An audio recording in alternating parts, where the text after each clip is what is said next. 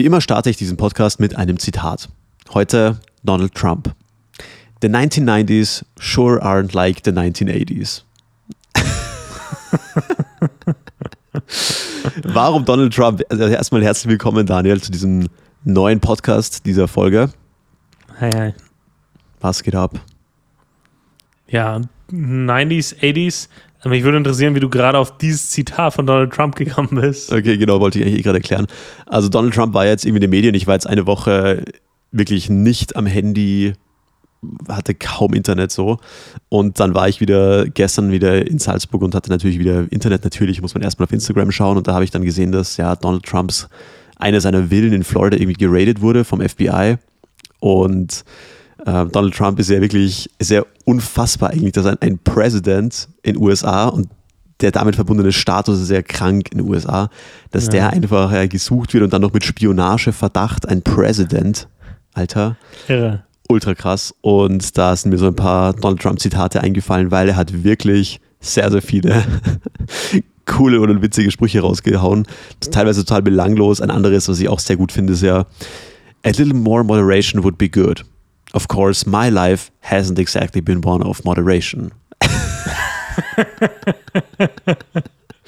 so, einfach, einfach Comedy Gold, weil einfach sein Charakter und alles mögliche, was damit zusammenhängt, äh, mit solchen Sprüchen gepaart ist, einfach, einfach komplett herrlich. Er wirkt wie eine Kunstfigur. Ganz ehrlich, der wirkt nichts real an ihm. Also weder seine Haare, noch das, was er sagt, noch wie er es sagt, Mimik, Gestik. Das wirkt alles wie eine Kunstfigur. So wie äh, Olaf Schubert, ich weiß nicht, ob du den kennst. Ja, ja, klar, der ist cool. Äh, genau, auch eine Kunstfigur, also der wirkt wie eine Kunstfigur durch und durch, also wird er das Leben. Bei Donald Trump genau das Gleiche, er wirkt wie eine Kunstfigur. Ja, absolut, absolut. Aber ich hoffe nach wie vor so ein bisschen, dass er nochmal antritt zur nächsten äh, Präsidentschaftswahl. Und ich finde es auch witzig, also gerade ich konsumiere ja auch ein paar so amerikanische Podcasts und die machen sich ja alle komplett über Joe Biden lustig. Ja. Also sowohl Republikaner als auch Demokraten, komplett egal. Also das ist wirklich komplett hilarious. Also das, das ist, der Typ ist ja so alt und der verliert ja voll oft die Wörter. Wenn kein Teleprompter dasteht, mhm. weiß er teilweise nicht, was er redet. Ich meine, der Typ, ja. so to be fair, der ist ja auch einfach alt. Also, ja. weißt du, ich meine, also so also kein böses Blut, so. Also, aber ja, das ist echt krank. Aber jetzt stell dir vor, du denkst über die Zukunft deines Landes nach und du willst da vier Jahre jemanden vorne dran haben. Ganz ehrlich, unter oder über 65 würden die Leute mich, für mich nicht mehr in Frage kommen. Die würde ich nicht mehr wählen. Unter 65? Also, oder ja, über? Über, über 65. Okay, ja, ja. Ja, über 65, weil ich denke mir, also die sind so weit weg von meiner Lebensrealität, die sind so weit weg von jeglicher Realität. Also die, die Ausnahme bestätigt ja die Regel, aber äh, das, also ich kenne wenige, die ab 65 noch so richtig, richtig fit bleiben im Kopf. Also ja. Ich, ich, ja. Und ich wenn dann fit in ihrem Bereich. So, also ja. ich kenne schon ein paar so ältere Herren, die früher irgendwie krasse Unternehmen geführt haben ähm, oder zum, ja, und also wirklich crazy drauf waren und sehr erfolgreich waren. Aber mir kommt dann immer so vor, wenn ich mit denen spreche, weil ich, ich mag das total, sich mit so Leuten zu unterhalten, weil die haben ja echt äh, crazy Sachen gemacht. Ja. ja. Ähm, aber ich finde dann immer, die kennen sich halt zum Teil noch in ihrem Bereich aus, aber dieses breite Wissen, was du ja brauchst, wenn du jetzt, sagen wir mal, Präsident bist oder irgendeine hohe politische äh, Funktion inne hast, so, dann kommt mir das immer so vor, als wäre das halt nicht mehr vorhanden. Natürlich muss man da wieder differenzieren. Klar, jemand, der in so einer hohen Position ist, der hat dann auch Berater, die haben Nachrichtendienste und so weiter. Aber ich finde es trotzdem irgendwie ein bisschen weird, weil die finale Entscheidung muss die Person ja treffen. Und wie willst du jemandem, der es sicher nicht mehr erleben will, wird, äh, zutrauen, die richtigen Entscheidungen für die nächsten Jahrzehnte zu treffen? Ich meine, der, der, der Mann, äh, bei dem weiß man nie, kommt er noch von der nächsten Bühne lebend runter äh, oder äh. zu Fuß. Ähm, das ist ja nicht, nicht gesichert, so oft wie der beim Arzt ist. Äh, jedes Mal denke ich mir, Hä? ja, ja, Routineuntersuchung, ja klar, ne? Manche nennen das auch hier Palliativmedizin, aber das, es ist ja irre, ne? Ja, der hat ja auch nachweislich wie drei oder vier Gehirn-OPs schon gehabt, so. Ja, Hirn, und, Alter. Und da frage ich mich, wie willst du dem zutrauen, ein Land von der Größe zu regieren? Bei all den Beratern, bei all den wichtigen Leuten, die er bei sich hat, Kern ist es ja immer, Entscheidungen zu transportieren oder anzuregen, Kompromisse zu finden. Aber wenn du gar nicht mehr checkst, worum es geht, wie, wenn du gar keine eigene Agenda mehr hast, ja, das, was, was, was ist da regieren? Ja. Ich, ja. Ja, aber das hat aber Donald Trump ja auch mal gesagt. Ähm, und das ist wahrscheinlich bei uns sogar noch realer als in den USA, dass die fähigen Leute ja nicht, nicht in die Politik gehen. Und dass du dann immer irgendwie mit weirden Leuten zu tun hast, irgendwie. Und warum sage ich, warum ist es für Europa noch zutreffender, meiner Meinung nach, weil du in den USA ja auch diesen krassen Lobbyismus noch mehr hast mit der Wirtschaft. Ähm, oder auch das mit, ich glaube, weiß es Nancy Pelosi oder was, die dann mit diesem Aktienhandel, die dann da anscheinend vorher schon voll viel Infos hatte und unfassbar reich durch Aktien geworden ist. Ich weiß nicht, ob Nancy Pelosi, aber irgendwelche sehr hohen Politiker, wo man ja. sich dann nachher denkt, ja, weird, ja. ja. Ähm, wo dann da krasse Käufe getätigt werden und so weiter und dann wird ein Gesetz erlassen, bla bla, oder dann geschieht das und das. Und das ist bei uns, kommt mir vor, ein bisschen weniger. Klar, du hast mal so einen Christian Lindner, der auch sehr vermögend ist und so weiter, aber der Standard ist es ja nicht. So. Nee.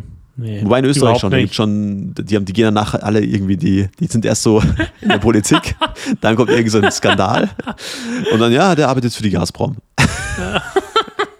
Oder ja, der arbeitet in, in, einer großen Bank. Okay. Ja. Österreich ist so ein geiles Land, was das betrifft. Diese Geschaftlerei, dass die Wirtschaft und Politik Hand in Hand geht, weil die sie ja auch alle kennen, weil alle wichtigen, relevanten Leute sitzen irgendwie in Wien ja. und die äh, ja kursieren oder die sind in den gleichen Kreisen äh, unterwegs, die, die, die kennen sich.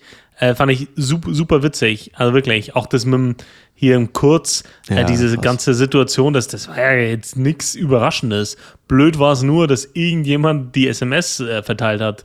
Äh, ohne die, ganz ehrlich, das, das war doch allen klar, dass er da mit der Wirtschaft zusammenhängt, aber vor allem mit der Presse, äh, dass er da seine Kontakte hat und, äh, und, und bestimmen kann, was vielleicht gedruckt wird und was nicht. Ähm, ja, Autokrat mit Sicherheit, äh, aber nicht versteckt so, ne? Ja, ja. Das war ja ziemlich offensichtlich. Und das, das finde ich geil, weil das ja in, in, in Österreich schon fast Kultur hat oder Tradition. Ja, voll. Und es war auch so witzig, ich war, bevor Kurz dann praktisch diesen ganzen Skandal hatte, war ich mal random auf LinkedIn, da wurde der dir halt angezeigt so. Und da habe ich mir sein LinkedIn-Profil angeschaut. Damals mein erster Gedanke so, wofür braucht der Typ LinkedIn? So, der wird doch immer in der, in der Politik bleiben. Und dann so zweiter Gedanke, naja, schauen wir mal, vielleicht braucht es noch. Plot Twist, er hat es gebraucht. naja, ja. naja, naja, naja. So viel mal zu Politikgelaber. Wie geht's dir denn, mein Freund? Letzte Woche ich, noch Urlaubsflair, Toskana-Vibes. Ja. Jetzt? Genau, da äh, bin ich zurück. Ähm, die, wir waren, äh, ja, ursprünglich war geplant zehn Tage. Wir sind dann ähm, noch eine Woche früher oder eine Woche, einen Tag früher heim. Ähm, die erste Unterkunft war Süden Toskana, abgelegen, äh, wirklich in der Pampa, super entspannt, super, äh, also kleine, eine Art Pension, Bed and Breakfast. Ähm, super gut, jeden Tag Kuchen zum Frühstück ist da wohl ein Ding. Italienisches Frühstück, das war mir nicht bewusst, besteht aus einem Croissant, am besten mit Schokolade gefüllt, aber mit Schokolade gefüllt nicht so auf die deutsche Art und Weise, ein bisschen Schokolade drin, sondern so ein halbes Nutella-Glas und, ähm, und ein Kaffee. So, ein Schokocroissant äh, und ein Kaffee ist wohl italienisches Frühstück, habe ich gelernt. Und in der Gegend, in der wir waren, war äh, Kuchen wohl auch volles Ding. Die hat jeden Morgen frisch Kuchen äh, gebacken. Das war, das war richtig nice. Äh, und ruhig einfach äh, mal abschalten, wieder ein halbes Buch innerhalb von einem Tag lesen und nicht so über einen Monat äh, verteilt. Das, ähm, solche Dinge war super cool. Und wir wollten uns dann noch ein paar Städte wie äh, Pisa und so anschauen und San Gimignano, Luca, also ein bisschen was in der, in der nördlicheren Toskana. Da sind wir in eine Unterkunft gekommen äh, und es war einfach creepy so, ne, weil das war wohl irgendwie ein altes Bauernhaus, das sie renoviert haben, wie der Bed and Breakfast. Und da war so ein, so ein, so ein Mann Mitte, Ende 50, ein bisschen zu groß, äh, so richtig dürr und richtig weiß, so auch mit Shorts und T-Shirt und dann so, so dürre, bleiche Beine und so ein, so, ein, so ein aufgesetztes, creepy Lächeln, der hat sich richtig bemüht, weißt du, der hat sich richtig bemüht, aber der so, so wie die Augen aufgerissen hat und, und so, so gegrinst hat, war ultra creepy, war alles ultra creepy. Äh, und dann kamen wir in unser Zimmer und da, da, da war eine rosa, also wirklich rosa, rosa Tagesdecke und alles, der, der Teppich schon abgelaufen und, und es war so, so alles so ein bisschen äh, angecreept. Okay. Und äh, da haben wir uns dann nicht so wohl gefühlt und haben gesagt, okay, äh, wir, wir, wir bleiben nicht noch eine Nacht äh, und fahren äh, am, am, am, am Vortag. Ähm, und das ist dann natürlich, nach, nachdem die erste Woche super und super nett war, war das so ein bisschen creepy alles. Super nett, die Leute, die haben sich auch echt bemüht, die haben uns gefragt, äh, also so, wenn ihr morgen was anderes zum Frühstück haben wollt, äh, wir fahren für euch einkaufen und so. Also alles super nett, aber alles so ein bisschen creepy so. Ne? Aber alles so eine krasse Touri-Region oder so eher so abgelegen? Ja, Pisa, ja. Also wirklich, okay. äh, aus, unserem, aus unserem Zimmer hat man den schiefen Turm gesehen, so Ach, in drei, vier Kilometer Entfernung. Ähm, genau. Das, das war auch ein Schock. Äh, du, du gehst, also nach, nach einer Woche in der Südtoskana, wo keine Sau ist, bis auf einem Spot, so ein richtiger Instagram-Spot ähm, äh, an den Saturnia-Quellen. Äh, das ist so eine, so eine Thermalquelle. Äh, so ein richtig, also morgens früh die ganzen Instagrammer äh, schon da und wirklich, also manche sind gekommen, die sind dann nicht ins Wasser, das, so, das sind so natürliche Thermalbecken. Ja. Das ist auch lustig. Ähm, manche sind dann nur hin, um Fotos zu machen. Die sind nicht in das Wasser, die haben sich nichts angeschaut. Einer hat wirklich, der ist mit Stativ und Drohne da so durch, da durchgewartet, um so den perfekten Spot zu finden. Ein anderer in so, so, so rosa Badeshorts äh, und seine Freundin musste ihm hinterherlaufen, überall fotografieren und der hat sich von Becken zu Becken geräkelt, so, ne, morgens früh um halb sieben, weil da gerade die Sonne aufgeht und dann ist das Licht super und, und bla bla bla. Also irre, ne? Und da waren ein Haufen ja. Leute, die, die nur so für die Fotos da waren. Äh, aber das war der einzige Spot, wo viele Menschen waren. Ansonsten immer wenig los, wenig Menschen, eher ruhig. Dann kommst du in Pisa rein und es ist einfach voll. Also wirklich morgens um 10 einfach voll. Vor dem Turm stehen 100 Leute und halten ihre Hände so hoch und tun so, als würden sie ihn festhalten für irgendein Fotoalbum. Super kreativ. Also das, das, das, also von der Seite, das musst du dir vorstellen, du schaust da die Straße lang, da sind so 1000 Leute. Und von diesen 1000 Leuten versuchen so 150 äh, irgendwie ihre Hände dahin zu halten, damit es von dem Winkel her gut aussieht. Und 150 ja. knien sich so runter, um die irgendwie aufs Foto zu kriegen.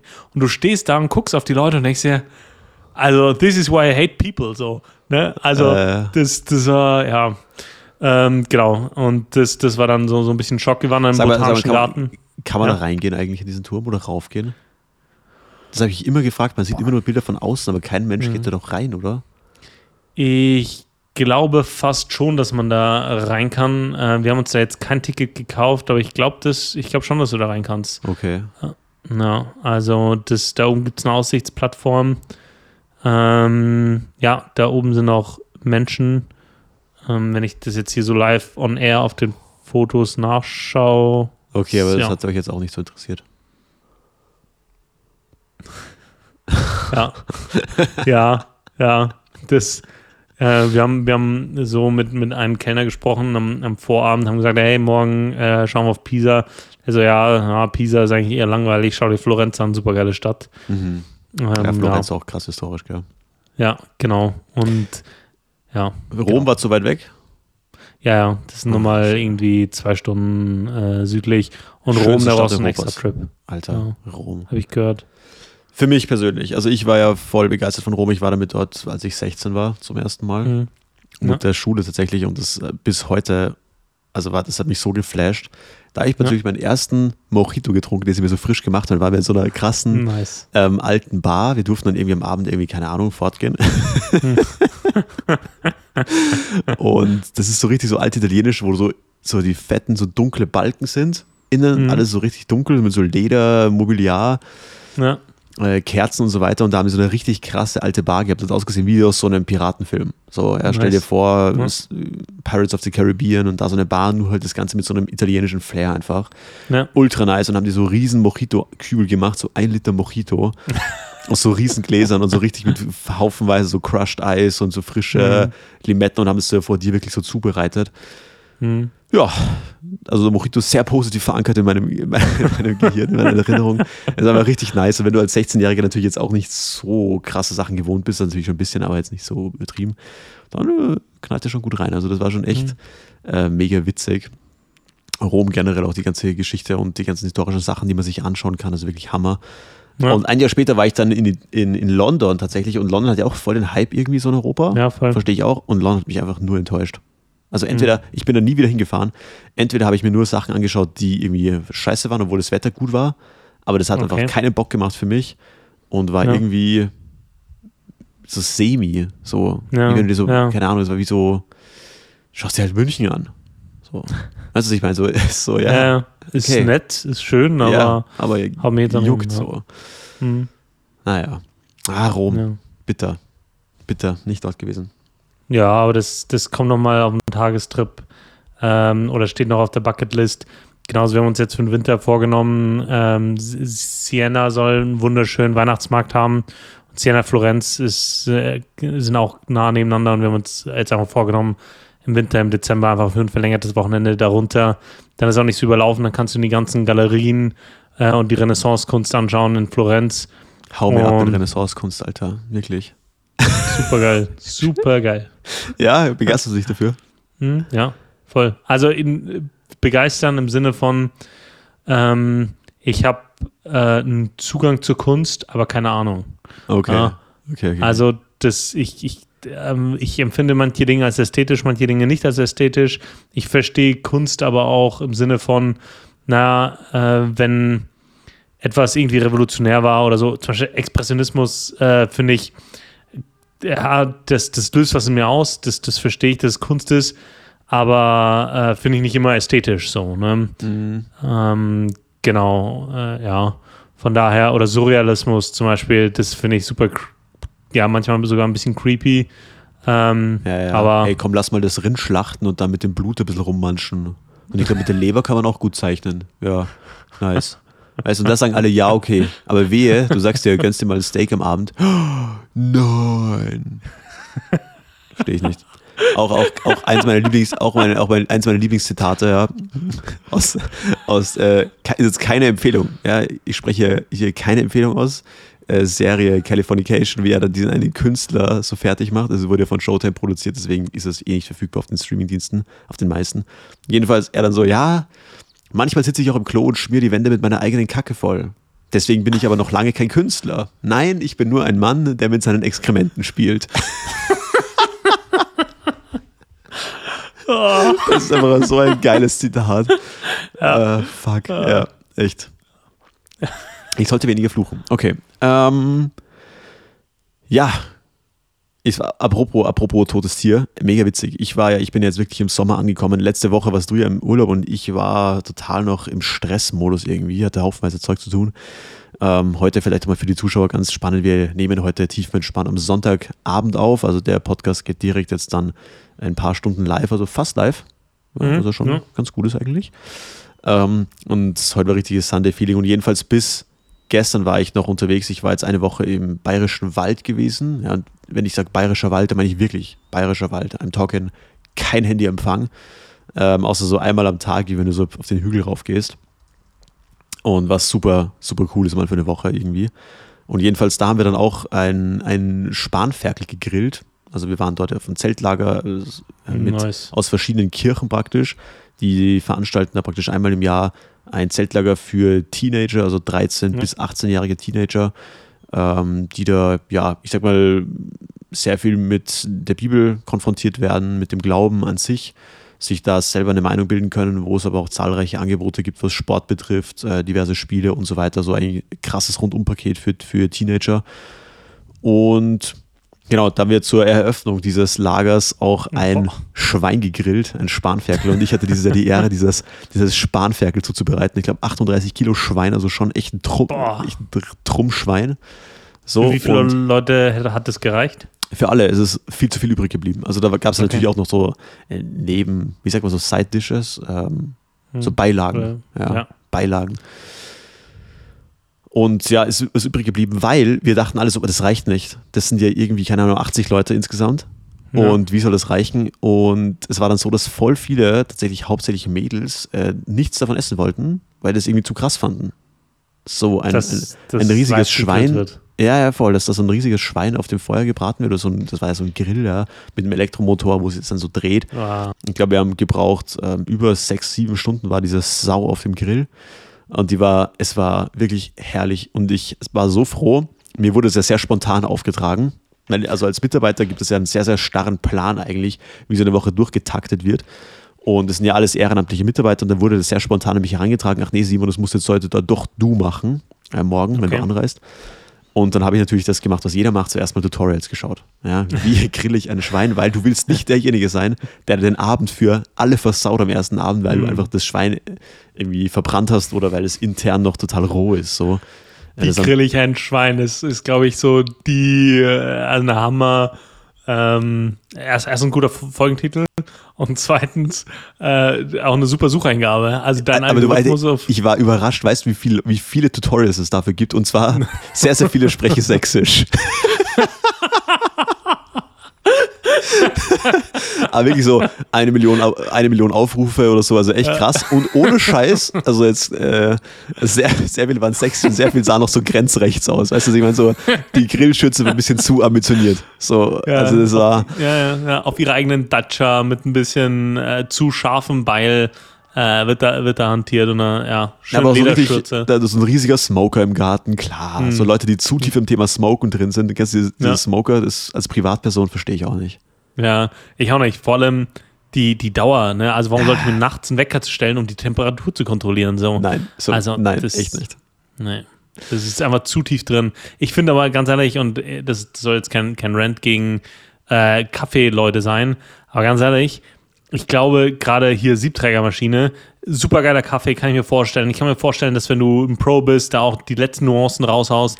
Aber ganz ehrlich, wenn du nur ein bisschen hier deine Tasse nicht vorwärmst oder das System nicht 20 Minuten vor, äh, also ja. laufen lässt, dann ist er versaut so, ne? Also das, das ein Knopf falsch gedrückt und das ist für mich irgendwie, also keine Ahnung, ne? Wenn, wenn, wenn jemand 4.500 für eine Siebträger ausgibt und eine halbe Stunde vorwärmt, Viertelstunde den Kaffee macht und dann eine halbe Stunde wieder putzt, ja, das, nee Kompletter nee. Quatsch. Kompletter Quatsch. Ich meine, Time and Place, so, wenn du mal jetzt irgendwie so einen Eventabend hast, bla bla, okay. Wir waren neulich, ähm, war ich lustigerweise auf für ein Meeting so bei meinem Chef daheim, ja. Und da habe jetzt irgendwie bei, sich bei ihm getroffen, der hat eine ultra geile Wohnung, so alles in allem und auch so eine mhm. ultra fancy äh, Kaffeemaschine und alles Mögliche, weil der hat so eine eigene Brand auch, wo sie eigenen Kaffee vertreiben praktisch. Mhm. Ähm, also zumindest so ein, so ein Side-Hustle praktisch echt geil, so der stärkste Kaffee, den du so in, in Europa kaufen kannst irgendwie. Ja. Jedenfalls war geil so, aber das war der kleinste Espresso, den ich je hatte. So, es war einfach, ich weiß, das ist, wenn da geht halt immer irgendwas schief so und dann hast du diesen extrem geilen Kaffee aus der geilen Maschine. Ich so, ja, okay, dann hätte ich aber doch lieber so ein Assi, Cappuccino ja. irgendwie, keine Ahnung, aber der so, oh, ja, voll verstehe ich voll. Zurück zum Thema Schwein, ja, zu tief drin, also Smoker auch, kommt mir nie, wird mir nie in den Garten kommen, das ist einfach unnötig. Oder Leute, die ihr eigenes Bier in der Garage brauen, Alter. Ja. Was ist das denn? Kauf dir also einfach also, dein Heineken oder was ich, oder Leute, die mir sagen, ja, na, sie haben so Importbier, also so Exportbier, so wie Heineken oder, oder Desperados ist doch kein Bier. Hm. Ja, doch, ist ja. Bier, so. Ja, da muss ich, da muss ich jetzt leider, leider widersprechen. Ähm, ich wohne ja in, in Bayern, Niederbayern und hier ist die Braukultur halt ein Kernteil der, der Kultur. Und wenn du hier ja, ein helles getrunken hast hier aus der Region und das dann vergleichst mit einem Budweiser oder Heineken, ich meine, das, das Zeug, das kriegst du schon runter, aber das ist nicht dieses Bier nach äh, bayerischem Reinheitsgebot, ähm, das, das, man, das man hier so kennt. Und äh, das, das verstehe ich. Was ich da nicht verstehe, sind diese Craft-Biere mit Mango-Geschmack oder so. Ja, das, das, das, ist, das ist eh klar. Aber ich meine, so Time and Place, wenn ich jetzt in die Stadt gehe, mich mit irgendwie einem alten Schulfreund treffe, neulich so, ja. und dann ist es so Sonnenuntergang am Abend, keine Ahnung, da brauche ich jetzt nicht irgendwie ein kulinarisches äh, Erlebnis, ja, sondern da, keine Ahnung, ich bin wirklich ja. in den Biller reingegangen, so ein kleiner Shop bei uns, ja, und habe mir einfach so ein Sixer Dosenbier geholt. Hm. So, it gets the job done. Ist natürlich assi, aber wenn man das dann celebrated in dem Moment, ist es auch ja. irgendwie wieder kultig so. Ja. Und, und ich finde, warum sollte man sich da limitieren? Ähm, wobei natürlich so regionale Brauereien echt auch sehr cool sind, muss man sagen. Aber das für immer so über einen Kamm zu scheren, finde ich immer ein bisschen lächerlich so. Keine Ahnung. Ja, ich finde aber die, eher die Haltung lächerlich so, äh, dass, dass die Person sagen kann, was ein echtes Bier ist und was nicht. So. Ja, also ich verstehe, wenn jemand für sich sagt, ja, hey, so, das trinke ich nicht, ich bin hier Tegernseer oder unter Augustiner geht für mich nichts, so, das ist das kommerziellste Bier, das ich hier konsumiere, dann, dann verstehe ich das. Aber wenn jemand sagt, das, was du trinkst, das ist kein Bier. Das, was du machst, ist kein Steak, das ist kein Fleisch. Äh. Aber weißt du, das, das, das ist kein Kaffee. Nenn das nicht Kaffee, du bleibst Kaffee. So halt die Schnauze, lass mich mal einen Filterkaffee trinken, Mann. Äh. Also, weißt du, das, das geht dich nichts an, was für ein Kaffee mir schmeckt. Weißt du? Äh, ja, voll. Ja, da muss man gnädig sein mit den Leuten. Auf jeden Fall back to Thema Schwein. Diese, diese Tutorials, die ich mir da reingezogen habe, spontan, die haben mir sowas von den Arsch gerettet, muss ich wirklich sagen. Es, ich hab, du musst auf drei Dinge achten. Erstens, in der Mitte vom Schwein, da tust du einfach keine Kohlen hin. Sonst verbrennt es in der Mitte und der Rest ist nicht, nicht durch. So. Ähm, zweitens, du brauchst einfach Zeit. Es muss einfach extrem lang sein. Und drittens, du weißt dann, dass es fertig ist, wenn im Nacken und in diesem Arschbereich, wo das meiste Fleisch ist, die Kerntemperatur bei 65 Grad ist und wir hatten so ein komisches Fleischthermometermesser so.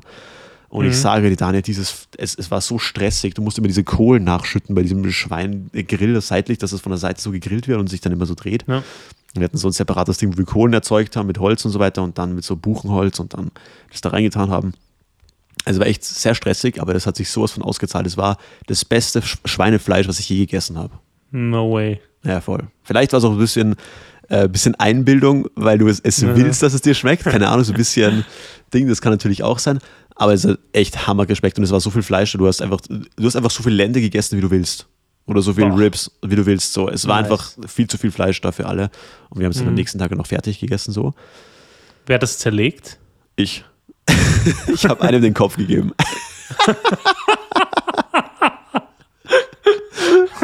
ja, ja, na, ich und ich und äh, einer der Lagerleiter haben es dann zerlegt.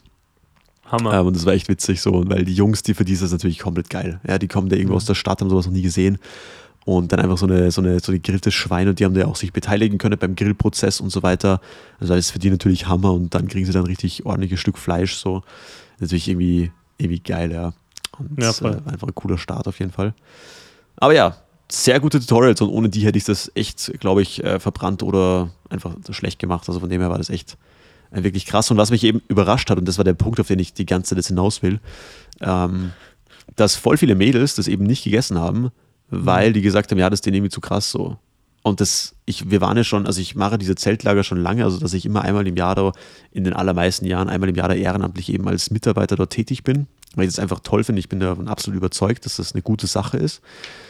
Und ich bilde mir schon ein, dass es früher anders war. So, also ich war da auch als Teilnehmer früher auf diesen oder auf ähnlichen Freizeiten und Lagern.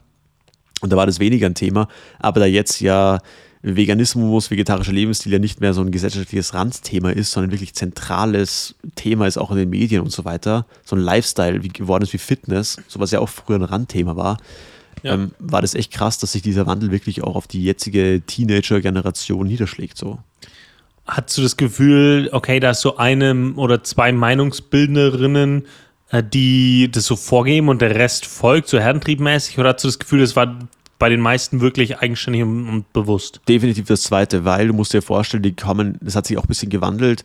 Früher waren die Kinder oder Teenager auf diesen Zeltlängern aus diesen fünf, sechs, sieben Gemeinden primär. Und dieses Jahr mhm. waren wirklich die Leute von rauf bis Hannover, ähm, Bodensee, Stuttgart, also die waren von irgendwoher, also wo keiner wusste, wo die herkommen, teilweise von Freunden mhm. empfohlen wurden und so.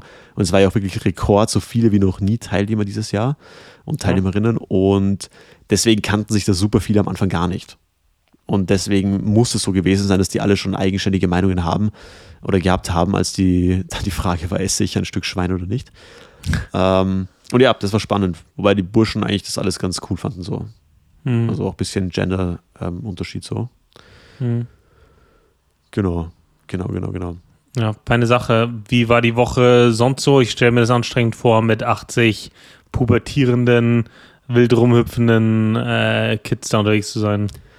Ja, ja, aber man muss sagen, wir hatten echt perfektes Wetter. Wir hatten ähm, zum ersten Mal keinen Regen außer am ersten Tag. Wirklich keinen krass. Regen, also richtig krass. Und im Bayerischen Wald, der ist ja schon dafür bekannt, dass da die Wetterumschwünge sehr krass sind, gerade im Sommer mit diesen Hitzewellen und dann wieder krasse Sommergewitter und so. Und das war dieses Jahr überhaupt nicht, also ultra krass. Und natürlich ist es anstrengend, weil das Programm halt echt krass ist. Also die Kinder bekommen ja wirklich von früh bis später ein Programm geboten. Und ähm, die Anzahl der Mitarbeiter und Mitarbeiterinnen ist ja doch eher begrenzt.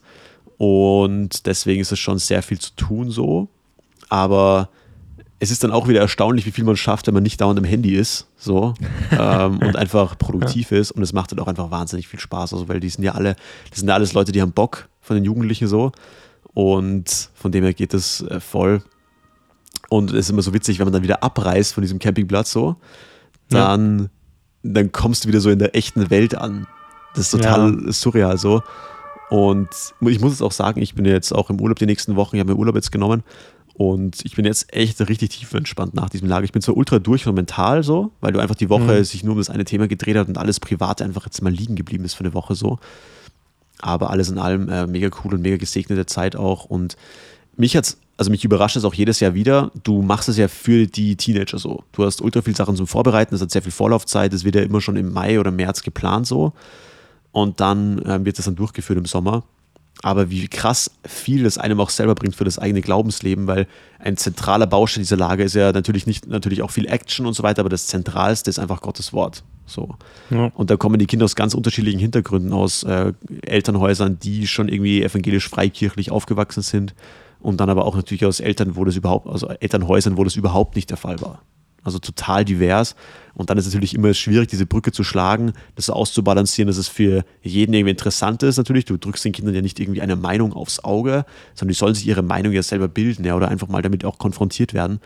Und die waren super offen, super positiv und eben auch überraschend, wie sehr einer das selber in seinem Glaubensleben einfach stärkt und einem richtig so wie so eine Vitaminspritze mitgibt mhm. ähm, für das eigene geistliche Leben. So, und das war schon echt ähm, sehr, sehr krass, dieses Jahr wieder zu be beobachten, weil man vergisst es jedes Jahr aufs Neue wieder, wie positiv das doch ist. Und es flasht mich dann wieder jedes Jahr, wie, ja, krass gestärkt man da auch rauskommt, natürlich, obwohl man halt natürlich ziemlich Schlafentzug hat und so weiter. Ich hatte bei der Rückfahrt siebenmal Sekundenschlaf, Alter. Wirklich. Das war Alter. Ja, ja, und da habe ich gesagt, okay, das ich mache jetzt eine Pause. Und mein kleiner Bruder, ich hab, bin mit meinem kleinen Bruder heimgefahren und der hat so bei mir in die Sonnenbrille rechts reingeschaut er saß auf dem Beifahrersitz, ich bin gefahren ja. und er schaut so in meine Sonnenbrille rein und so, Alter, du schläfst gerade. Ich so, oh, ja. und dann hat er gesagt, boah, ich krieg gerade echt gerade ein bisschen Angst. Und, und, wenn mein kleiner Bruder sagt, dass er Angst hat, dann ist es berechtigt. ja, das war krass, haben wir ein bisschen Pause ja. gemacht und dann, dann ging es wieder. Aber boy, das war crazy, ja. ja. Naja, ich würde sagen, da komme ich auch direkt zum heutigen Wort der Woche gleich, wenn wir schon beim Thema sind. Ähm, und zwar hab, ist mir das heute Morgen aufgefallen. Ich hatte heute wirklich so einen klassischen Sonntag. Ja, du stehst auf, du gehst in die, in die, in die Church. Und da ist heute unter anderem ein Vers thematisiert worden, den ich sehr, sehr gut finde und der da auch irgendwie zu dieser ganzen Woche passt, wo ich jetzt eben war auf diesem Campingplatz. Und zwar ist es der Text aus 1. Korinther 1 und zwar die Verse 18 und 19 die ich gerade, ja, einfach generell sehr wichtig finde. Ja. Ich lese es einfach mal vor aus der Elberfelder Übersetzung, da finde ich es ganz gut getroffen. Denn das Wort vom Kreuz ist denen, die verloren gehen, Torheit. Uns aber, die wir errettet werden, ist es Gottes Kraft. Und Vers 19. Denn es steht geschrieben, ich werde die Weisheit der Weisen vernichten und den Verstand der Verständigen werde ich verwerfen. Also nochmal Vers 18, das Wort vom Kreuz ist denen, die verloren gehen, damit ist ja gemeint das ewige Leben, Torheit. Uns aber, die, die errettet werden, ist es Gottes Kraft. Und ja, krasser Vers auf jeden Fall, finde ich, weil das ja sehr, sehr irgendwie auch zutrifft. So, ich habe das so gemerkt, dass das echt Gottes Kraft ist. So, ich komme zurück und bin so gestärkt nach so einer Woche, obwohl ich ja gar nichts da für mich irgendwie gemacht habe, sondern einfach für die Teens da war und für die ein Gesprächspartner war und ja, mit denen Themen diskutiert habe. Und das ist schon einfach äh, mega cool. Und da meine Frage an dich. Wie oder was bedeutet der Vers für dich? Was macht dieser Vers mit dir, gerade wenn du das hörst, ja, dass das Wort vom Kreuz, also das Evangelium, die Nachricht, dass Jesus für uns gestorben ist und dass wir errettet werden, dass es eben Torheit ist für die, die das nicht glauben, ja, und dass für uns, die wir eben daran glauben und die dadurch errettet werden, ist es eben eine Kraft Gottes oder die Kraft Gottes. Ja, was hast du da für Gedanken zu dem Vers? Hm. Das ist äh, etwas so Wahres, etwas, was ich schon hunderttausendmal erlebt habe, dass Leute sagen, ja, pff, aber mit der Bibel so, da kann ich nichts anfangen und ja, ich habe da mal dies gehört oder jenes gehört. Ähm, das, äh, ja, also da, das, dem begegnet man ja relativ häufig ähm, die Bibel ist, ist für mich die, die, die Offenbarung von Gott selbst so und dadurch ist sie auch der Inbegriff der Kraft Gottes, weil ich dadurch Gott selber näher kommen kann. Aber ich kann jeden verstehen, der sagt, das macht für mich so keinen Sinn so. Ähm, ja, voll. Gerade mit so, mit so Halbwissen, ähm, wenn man an die Bibel nicht rangeht mit der Überzeugung oder mit dem Punkt, dass ich sage, ich will mich auf das einlassen, was da steht. Ich will darauf vertrauen, dass es wahr ist. Äh, ich vertraue darauf, dass das von Gott eingegeben ist, so dass das, das, das, das wirklich eine klare Offenbarung Gottes ist. Dann ist es schwer, das als sinnig zu empfinden. Ja. Und ich glaube, ich glaube, dass jede Zeit ihre Unsinnigkeit daran findet. Ich glaube, für die Leute äh, damals war es unsinnig im Vergleich zu diesen egozentrischen, hedonistischen Göttern ihrer Zeit, dann einen Gott zu haben, der seinen Sohn gibt, damit andere Menschen ihm begegnen können. Also ein Gott, der nicht will, dass man ihm Tempeln baut und da möglichst viel opfert und möglichst viel krasse Exzesse feiert, ähm, um, um dem irgendwie gerecht zu werden, sondern ein Gott, der sagt, hey, gar nichts, ich will nur dein Herz, etwas nicht materielles, etwas, wo, wo ich nichts aufgebe, etwas, der mehr gibt, als, äh, als, er, als er möchte, der nur vertrauen möchte von uns. Und das, das hat für die mit Sicherheit gar keinen Sinn gemacht. Wenn wir uns das dann äh, aber aus anderen Zeiten anschauen, ähm, keine Ahnung, ich glaube, dass, dass, dass Leute, die ähm, in eine, eine, Krisenzeit wie eine, eine, eine Pestzeit oder die die spanische Grippe oder so durchgemacht haben, äh, die, wenn du dann denen sagst, hey, ähm, Gott ist aber ein Gott, der Gutes für dich vorhat, ne? der, der, der, der Gutes für dich möchte, einer, der dich liebt und so, ist schwer zu fassen. Ähm, ja. Wenn man sich die, die heutige Zeit anschaut, dann äh, wird einer sagen, hey, was, also wenn du, wenn du Gott brauchst, äh, weil es dir nicht so gut geht, dann verstehe ich das als Konstrukt, das dir bei deiner psychischen Stabilität hilft. Yes. Ne? Und ja, es gibt sicherlich etwas, das größer ist als wir Menschen und das, mit dem wir spirituell im Einklang stehen. Ähm, aber ob das jetzt Gott ist oder Allah oder äh, die Natur, ist doch alles das Gleiche. Ähm, aber so, dass dann aber Gott sagt, hey, ich bin Gott und sonst niemand. Ähm, nur wer an mich glaubt, kommt zum Vater in einem Wertepluralismus, den, den, den, den wir ja haben und in einem in einer Zeit, in der Wahrheit ja ein so unfassbar dehnbarer und relativer Begriff ist, ja. ähm, ist, ist es für die Leute auch ein Gott, der sagt, hey, nur das, was ich sage, ist wahr. Ne? Und ich bin 100% wahr. Äh, nur durch mich kommst du äh, zum Himmel. Nicht, nicht egal wie. Nicht, ja, alle Wege führen äh, nach Rom. Äh, sondern nur so, äh, wie, wie ich das vorgebe. Ich habe alles dafür getan, damit du das tun kannst. Aber wenn du den Weg nicht gehst, dann ciao, Digga, so. Ne? Das ähm, das, das widerspricht ja unserem, unserem, unserem Wertepluralismus. Ja. Ähm, und von daher ist es, so, ist es so einer der Verse, die zeigt, dass die Bibel über Jahrtausende jeden Tag aktuell ist. Voll und gerade auch in unserer Zeit ist ja die Wissenschaft wieder extrem hochgehoben so. Ja, ja. gerade die ganzen Naturwissenschaften und so weiter. Und das ist ja auch krass gut, weil alles, was wir heute an, ähm, ich sag mal, bequemem Leben genießen dürfen, das ist ja, ich sag mal, Ergebnis von wissenschaftlichen Forschungen, von Prozessen und von einer funktionierenden Marktwirtschaft in irgendeiner Form. Ja. Also das hat schon seine Berechtigung, aber dann kommt, ist es also super easy zu sagen, ja, ich glaube nur diese Dinge und so weiter, dass sich super viele Konzepte in der Wissenschaft einfach revidieren innerhalb kürzester Zeit, wird da komplett außer Acht gelassen. Ja. Und deswegen verstehe ich es aber schon, wenn du immer so aufwächst, ja, es gibt nur Wissenschaft und so weiter und dann wird die Wissenschaft zum Gott und alles andere ist irrelevant. Und mhm. dann zu sagen, ich glaube an einen Gott, den es gibt, den kann ich aber nicht sehen, ich kann nur seine Auswirkungen messen oder bei mir eben sehen, dass das dann irgendwie Dummheit ist, verstehe ich vollkommen. Also ich habe auch zu Freunden oft gesagt, wenn ich nicht dieses Privileg gehabt hätte, in der Familie geboren zu werden, wo mein Vater eben Pastor ist, ja, und wo wir, wo ich das schon in die Wiege mitbekommen habe, dann wäre ich, glaube ich, immer viel zu arrogant dazu gewesen, dass ich sage, okay, ich beschäftige mich mal damit. Deswegen verstehe ja. ich wirklich jeden, gerade so, ich sag mal, Studenten, Abiturienten in, in der Altersklasse, der sagt, ey, nicht mein Bier. So, es, mhm. ist, es ist nicht mein Ding irgendwie, so kann ich komplett verstehen. Ähm, und wenn man sogar wirklich einen Schritt weiter geht und sagt, das ist dumm, ja, das ist und das verurteilt und ablehnt, also von dem habe ich da vollstes Verständnis dafür, so. Ähm, heißt jetzt nicht, dass sich alle Leute bekehren, die gläubig irgendwie sind, so, äh, oder die, glaube ich, mhm. aufwachsen, dass die dann ja. alle irgendwie dann zu Gott umkehren und das als ihr eigenes Lebenskonzept annehmen, weil das ist in sehr, sehr vielen Fällen gar nicht der Fall. Ähm, aber genau, und dann eben auch, was ich in meinem Leben einfach oft erlebe, ist, dass es für uns einfach Gottes Kraft ist. Was, was denkst du, was ja. heißt dieses Gottes Kraft? Mm, ich denke, dass Ähm, also, das ist zum einen der Ausdruck ist von dem, äh, wer Gott ist und äh, was er macht. Ähm, also unabhängig von uns, äh, im ersten Sinne äh, oder im, im, in erster Linie, ähm, wenn ich sehe, wie, wie, wie stark der Gott ist, der mich glaube, äh, an den ich glaube, dann, dann gibt mir das eine gewisse Sicherheit. Auf der anderen Seite ist es natürlich so, ähm, wenn ich in meinem Leben ein stabiles Fundament habe, dann, ähm, also diese Resilienz, äh, die, die es mir gibt, ähm, dadurch, dass ich weiß, äh, an, an wen ich glaube, dadurch, dass ich weiß, dass von ihm meine Hilfe kommt, dadurch, dass ich weiß, dass mir nichts passieren kann, was er nicht weiß oder was er verhindern möchte, Amen. dass mir ich aber auch nichts aus seiner Hand reißen kann, ähm, dass, dass, dass ich jetzt nicht irgendwie zittern muss, sondern ich weiß, hey, ich bin gerettet und, und äh, ich, ich, ich, ich habe ihn lieb und da, da, da, dann, dann kann mir da nichts, es gibt nichts, was mir passieren kann. So.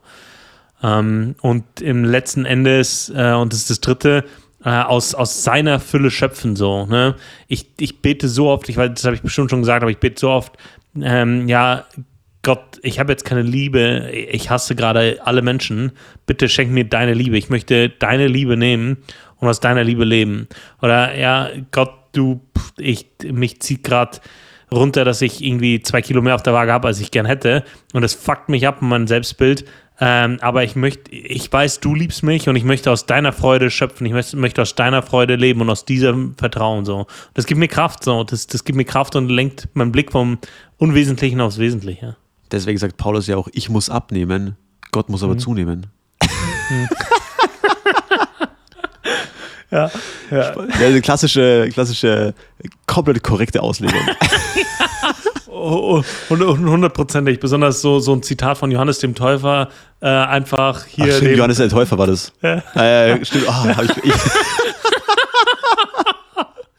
aus, aus, aus, dem ja, Kontext gerissen und jemand anderen zugeordnet. Das ist, so liebe ich Bibelauslegung. Ja. Das sind meine Lieblingspredigten. Und jetzt musst du 20 Minuten lang Anekdoten erzählen und dem irgendwie eine fancy Überschrift geben, so, ähm, irgendwie dein Weg, dein, äh, den Willen Gottes für dein Leben zu entdecken. So, ja. fertig. Ja, Oder auch du perfekte Predigteröffnung. Johannes hatte ein Gewichtsproblem. wir, wir kennen das alle. Die Weihnachtstage sind vorbei. Ja. Zu viele Plätzchen sind auf dem Tisch gestanden. Drei Tage fressen, wir stellen uns auf die Waage. Ey, aber da, ganz ehrlich, da muss ich jetzt auch kurz ranten. Dort ähm, ist ein sehr guter Freund von mir am Zeltlager, äh, Lukas heißt der. Ähm, Lukas war eben da also mir auch schon Teilnehmer auf diesen Lagern, er ist mittlerweile auch Mitarbeiter und ich schätze ihn einfach als Freund einfach wahnsinnig. Und jedenfalls haben wir dort uns auch über unterhalten, ja, nachts über, du hast ja auch immer Zeit, wo du dich praktisch als Mitarbeiter ein bisschen miteinander unterhältst und viele von denen kennen sich ja über die Jahre auch gut und da sind wirklich coole Leute auch dabei. Und haben wir uns unterhalten, ja, so viele Prediger einfach so viel schwafeln, aber nicht zum Punkt kommen. Hm. So, und dass da auch Luther damals schon gesagt hatte, steh auf, mach's Maul auf, und hör bald auf.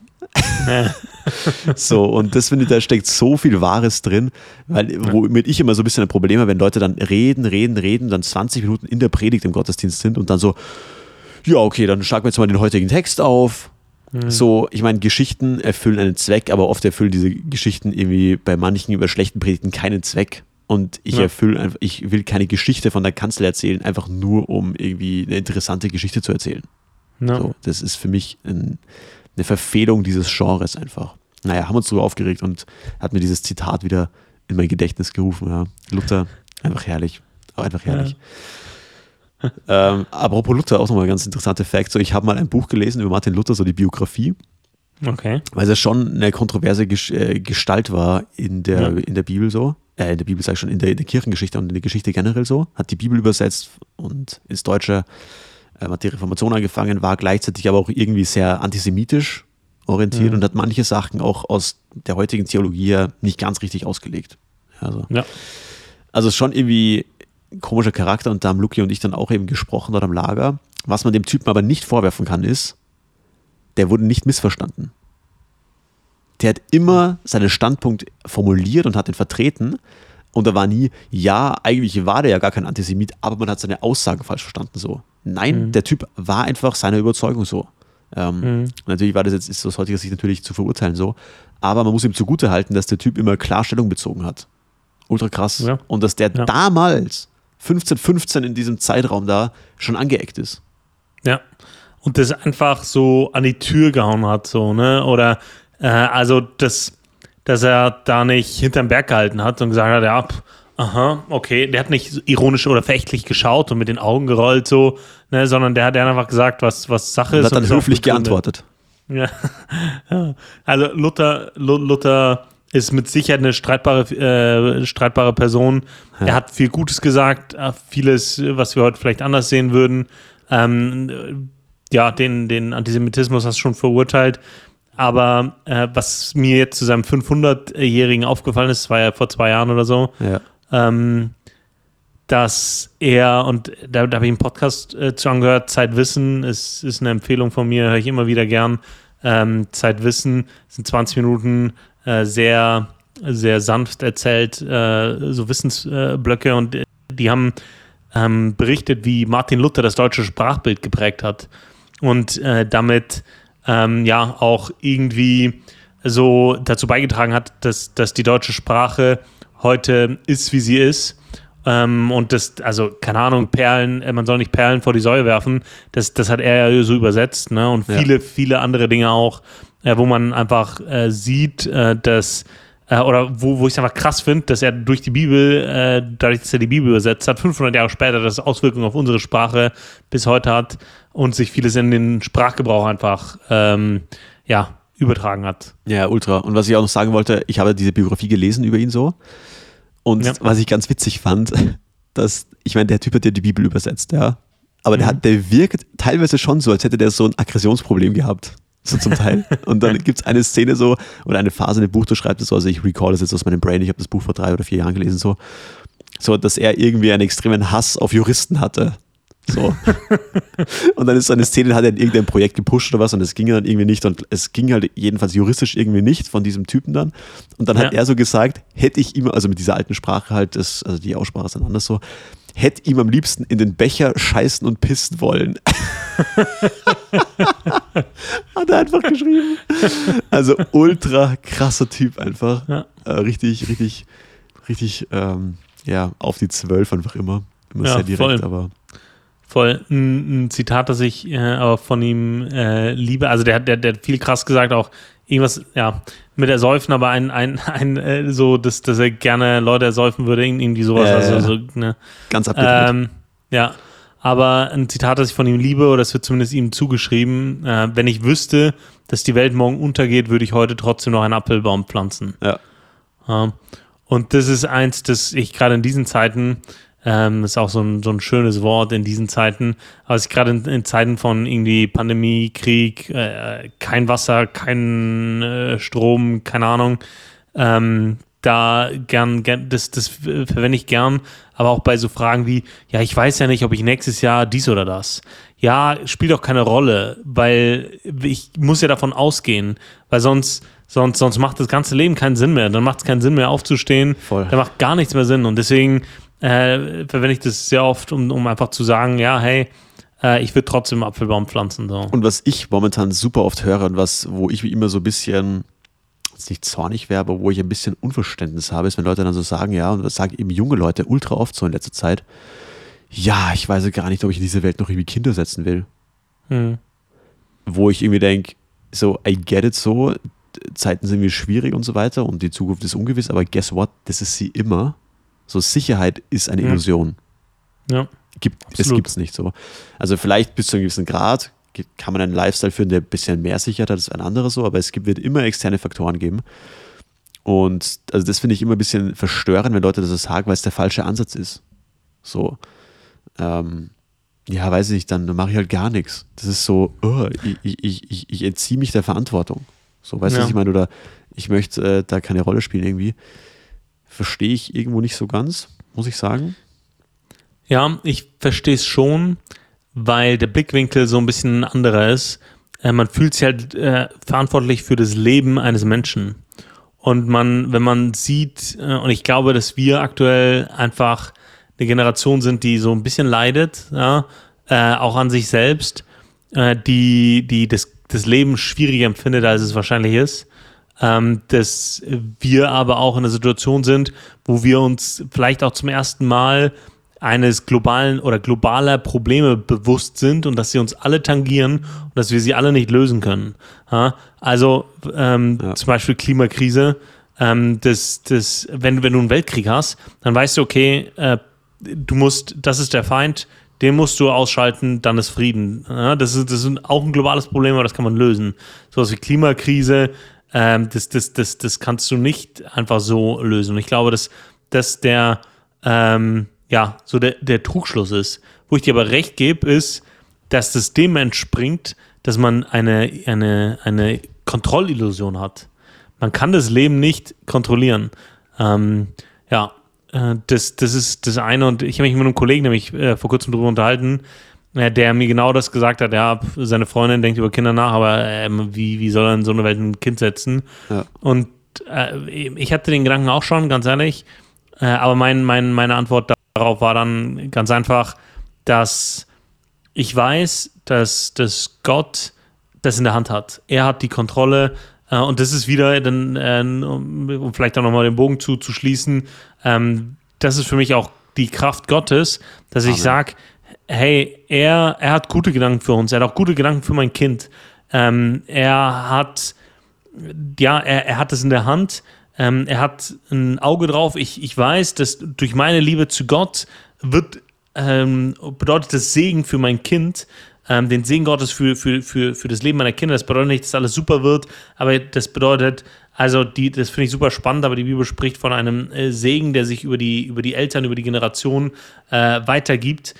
Und ähm, das, das, das reicht mir, zu wissen, dass Gott mich liebt, das Kind liebt, dass er alles in der Hand hat, dass er Gutes vorhat und was ich mir auch denke, und das ist vielleicht ein, ein bisschen abstrakter Gedanke, aber hm, der Hauptgrund für mich, äh, warum ich irgendwann gesagt habe, ich akzeptiere das Leben, ähm, war, dass ich gesagt habe, hey, irgendwann werde ich eins mit Jesus. Ja, ich, wenn ich ähm, nach, nach diesem Leben komme ich in den Himmel und dann äh, die Hochzeit des Lammes, äh, so Offenbarung äh, für alle, die damit nicht so viel anfangen können. Ähm, kurz, kurzer Ablauf, äh, die, die Menschen, die, die, die den Herrn Jesus lieb haben, kommen zu ihm und dann findet irgendeine Form von Feier statt. Und selbst ich, als der, der damit ähm, äh, aufgewachsen bin, die Feier nennt sich Hochzeit des Lammes, äh, wo die Gemeinde, die als Braut bezeichnet wird, mit Jesus, der als der Bräutigam bezeichnet wird, ähm, zusammenkommt und sich, sich, sich, sich verbindet. Und das Jesus, der all das für mich getan hat, der so viel Liebe gegeben hat, Jesus, der, der unfall, unfehlbare Mensch, mit ihm, mit ihm diese, diese Begegnung mit ihm zu haben, diese intensive Begegnung mit ihm zu haben, ist für mich so ein Grund, wo ich sage, hey, das, das will ich erleben, das will ich unbedingt erleben. Alles, komme, komme, was wolle, ne? Ob ich jetzt als Penner oder als Millionär ende, Hauptsache, ich begegne ihm. Ja. Und das meinem Kind zu ermöglichen, ist das größte Geschenk, das ich machen kann. Weil das, das, natürlich hat es das Risiko, dass es dem nicht begegnet. Aber ganz ehrlich, wenn, wenn, also ich, man kann es nicht garantieren, aber ich, ich, alles, was ich tun kann, ist, ist ihm die Gott groß machen in seinem Leben, die Liebe Gottes groß machen in seinem Leben und ihm, ihm, ihm das ermöglichen. Und äh, ja, ein größeres Geschenk kann ich einem Kind nicht machen, so als Gott begegnen, Jesus begegnen. Ja, ja interessant. So habe ich das noch nie gesehen, muss ich ehrlich sagen. Ähm, sehr spannende Perspektive auf jeden Fall. Also für alle, die jetzt mit Bibel und so nicht so viel im Hut haben, so Offenbarung ist generell super schwierig, sich da mal reinzuarbeiten. Aber ja. mega wichtig, denn wir haben als Gläubige eine besondere Verheißung Gottes auf das Lesen der Offenbarung. Steht drin, immer wieder glückselig, wer diese Worte liest und sie bewahrt. Also ja. machen wir wahrscheinlich kollektiv als Christenheit oft viel zu wenig. Aber um da auch nochmal den Bogen zu schließen zum Wort der Woche, nämlich ähm, all denen, die errettet werden, ist es Gottes Kraft. Das habe ich eben diese Woche auch wieder so krass gemerkt. Je mehr man sich mit der Bibel beschäftigt, umso mehr Kraft zieht man daraus. Was erstmal nicht sehr intuitiv klingt, weil man mit sich denkt, okay, wenn ich viel zu tun habe oder viele Probleme habe oder viele Fronten, an denen ich kämpfe, ja, Familie, Job, Gesundheit, wie auch immer, dann muss ich mich erstmal darum kümmern. Und äh, deswegen ist aber tatsächlich nicht richtig so, weil Jesus auch wieder Vorbild, wenn er viel zu tun hatte, dann stand er früh morgens auf und ist an, an einen einsamen Ort gegangen und hat gebetet. So, und hat ja. die Gemeinschaft mit dem Vater gesucht.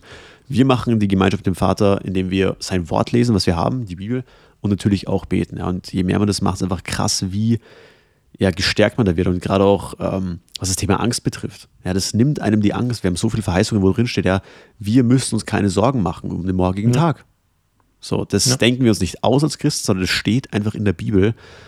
Und wenn du dem Glauben schenkst und die Bibel erwartet Glaube, so, dann, dann trifft das auch ein. So, dann, dann wird die Bibel wahr. So, das wird Realität in, in, in, also in meinem Leben, in deinem Leben, in jedes, äh, im Leben jeder Person, die sich damit beschäftigt.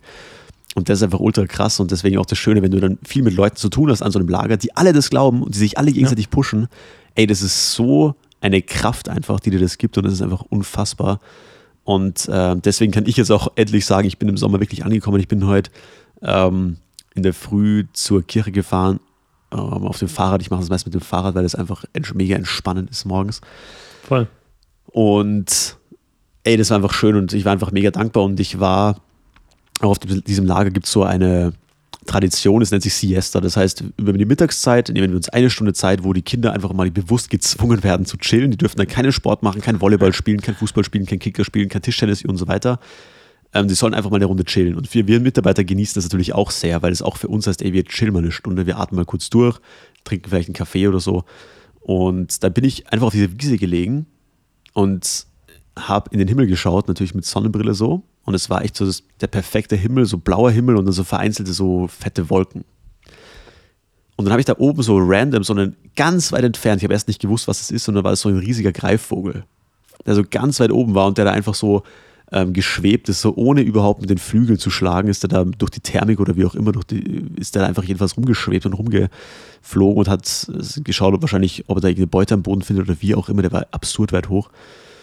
Und das hat mich so entspannt, das war unglaublich. Ich bin dann, glaube ich, 25 Minuten gelesen und habe diesem Vogel zugeschaut und dann kam noch so ein zweiter und mega krass. Und dann habe ich auch über Gott nachgedacht und über alles, ja, dass er das einfach so geschaffen hat, die ganze Welt.